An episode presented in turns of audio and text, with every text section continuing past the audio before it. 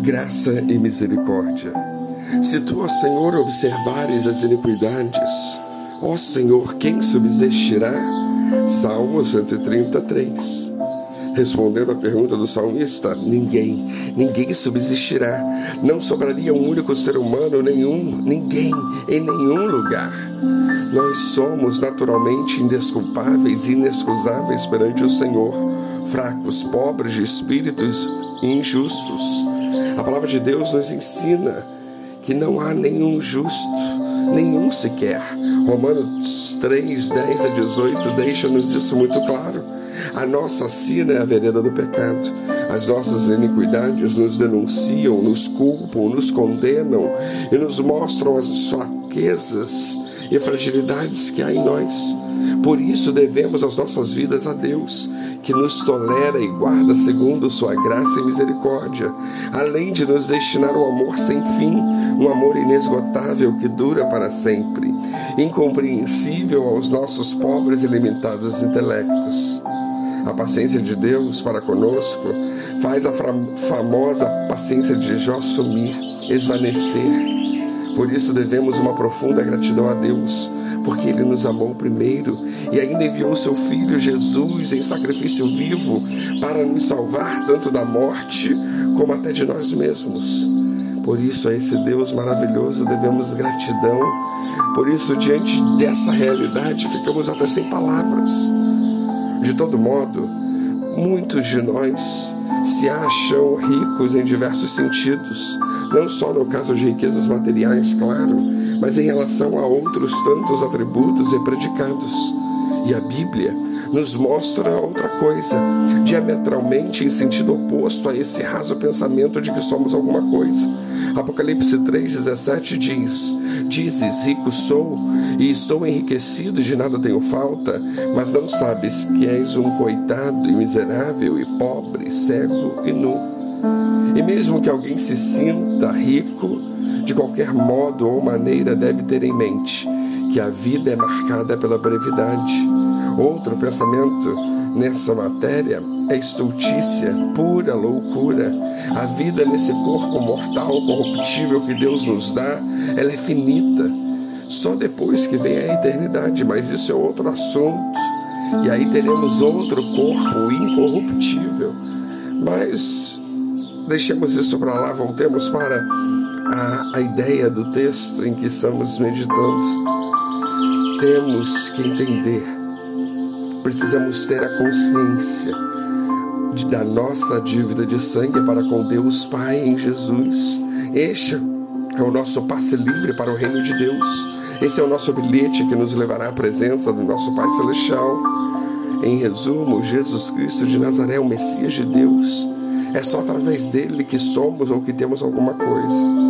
É a partir de Jesus, nosso Mestre, que alcançamos, pois, a graça e a misericórdia de Deus, que nos redime, regenera e justifica e purifica. Pelas Escrituras Sagradas, a graça de Deus, por Tito, tem a seguinte eficácia em nós, em Tito 2, 11 e 12. Pois a graça de Deus se manifestou, trazendo salvação a todos os homens. Ela nos ensina a abandonar a impiedade e as paixões mundanas para que vivamos nesse presente século sóbria, justa e piedosamente. Que linda é a graça de Deus! Mas há ainda a misericórdia de Deus. A Bíblia nos ensina que o Senhor tem misericórdia de quem Ele quiser ter misericórdia, conforme Ele mesmo disse a Moisés.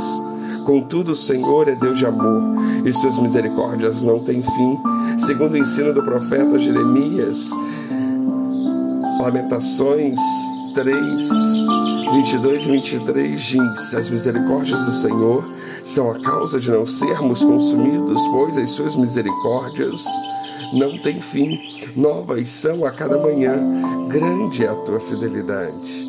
As misericórdias de Deus, Pai, são, pois, novas a cada manhã, e grande é a fidelidade dele. O Senhor é bom e compassivo e nos perdoa por dívidas impagáveis, de maneira que espera a mesma conduta nossa com os nossos irmãos. mesmo nós, sendo pecadores natos, a atenção e o cuidado do Senhor desce aos mínimos detalhes de nossas vidas, a ponto dele nos dizer que os nossos cabelos estão todos contados. O nosso Deus em Jesus nos proporciona as bem-aventuranças e nos pede que amemos ao próximo como a nós mesmos, bem como a Ele acima de tudo e de todos. E arremata o Rabi a respeito disso, dizendo: Destes dois mandamentos depende toda a lei e os profetas. Mateus 22, 40. Então, muito há que se falar de Deus e de sua benignidade tanto que, por certo, tudo não cabe em uma singela mensagem de reflexão com poucas palavras. Porém, Deus, Pai, é Pai, Pai de amor, de paz e é condescendente conosco, individualmente falando, bem como tolera as barbaridades e as atrocidades dos poderosos e de todos os maus destes séculos, de eras e eras até o nosso tempo. Ora, como nós facilmente perdemos paciência com os outros e o Senhor firme nos ama e perdoa, como os deslizes dos nossos irmãos às vezes nos afetam e atrapalham tanto, sendo que os nossos são corriqueiros, cotidianos e diários, e Deus Pai se posta ao nosso lado mesmo quando não nos livra das consequências. Conosco Ele está, na alegria e na tristeza, na saúde e na doença, na riqueza e na pobreza, em qualquer situação. Não é à toa, pois, que Jesus é o noivo e nós, a igreja, sua noiva, a noiva do Cordeiro, do Cristo de Deus. O Senhor é paciente e bondoso conosco. Resta-nos, pois, reconhecê-lo e andar sempre de joelhos perante Ele, os anjos e os homens. Curvemo-nos, pois, a Ele, a Jesus, sem demora, e desfrutemos da Sua graça e misericórdia, para que possamos utilizá-la com aqueles que estão ao nosso redor. Que Deus os abençoe.